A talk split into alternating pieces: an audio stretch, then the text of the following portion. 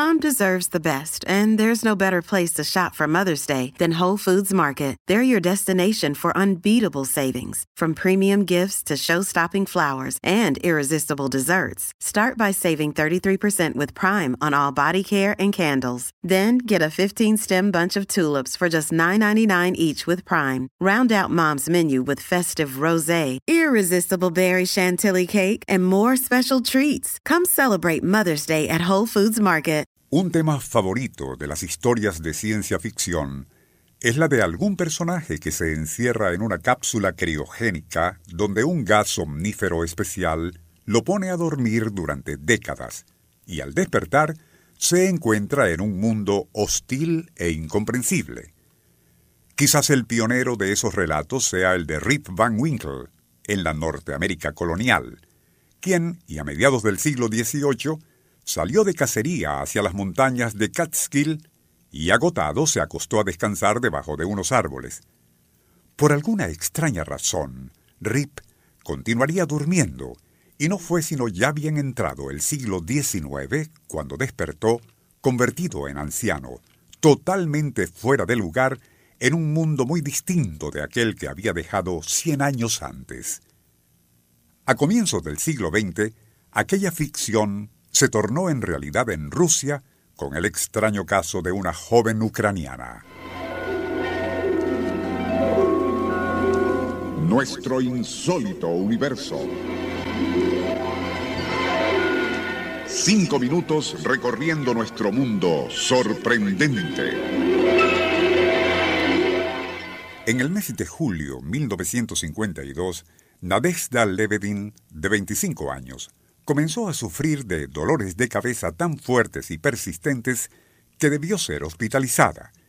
Estando allí, caería en prolongadas somnolencias que eventualmente condujeron a un profundo sueño. Si bien sus funciones fisiológicas continuaban siendo normales, aquella narcolepsia se prolongaba a tal punto que fueron consultados especialistas de Moscú y Leningrado. Pero a pesar de todos los recursos utilizados por los médicos, la joven no despertaba. En 1953 murió Stalin, tomando su lugar Georgi Malenkov. Laurent Iberia, temible jefe de la NKVD y miembro del Politburo, fue arrestado y ejecutado. Nadezhda continuaba dormida.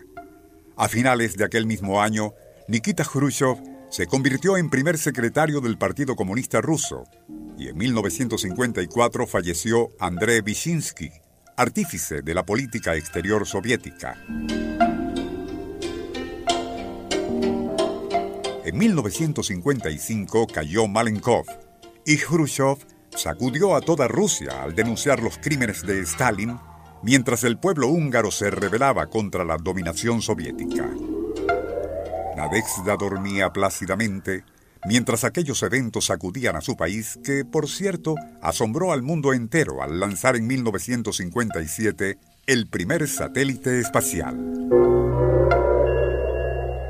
En 1959, otro cohete soviético llegó a la Luna, y mientras la ya no tan joven durmiente ucraniana continuaba en brazos de Morfeo, la nueva década de los 60 traería la llamada crisis de los cohetes cubanos, la invasión de la Bahía de Cochinos, el asesinato de John Kennedy y Martin Luther King, así como el auge de los Beatles, y el que los astronautas estadounidenses descendieran en la superficie lunar.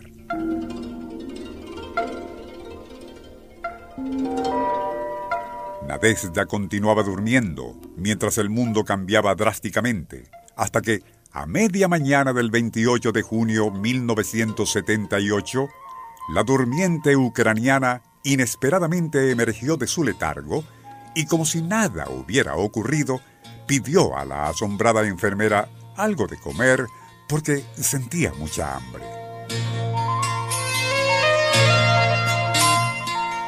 Y no era para menos, pues durante todo el tiempo que estuvo dormida, se le mantuvo viva mediante recursos bioquímicos y soluciones intravenosas. La conmoción fue enorme en toda Rusia y especialistas de Europa, así como de Estados Unidos, acudieron a examinar a la durmiente que había sobrevivido a un insólito letargo de dos décadas.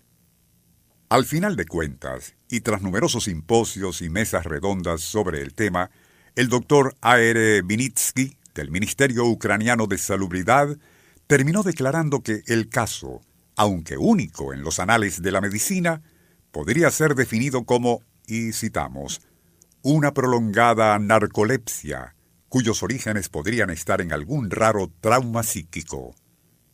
Por su parte, Nadezda fue dada de alta, reintegrándose a un mundo muy distinto al que había conocido y del cual permaneció ausente durante casi un cuarto de siglo. Una genuina Rip Van Winkle del siglo XX.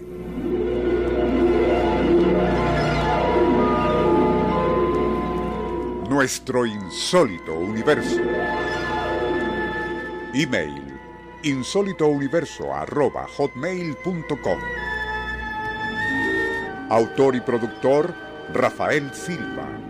Apoyo técnico José Soruco y Francisco Enrique Mijares.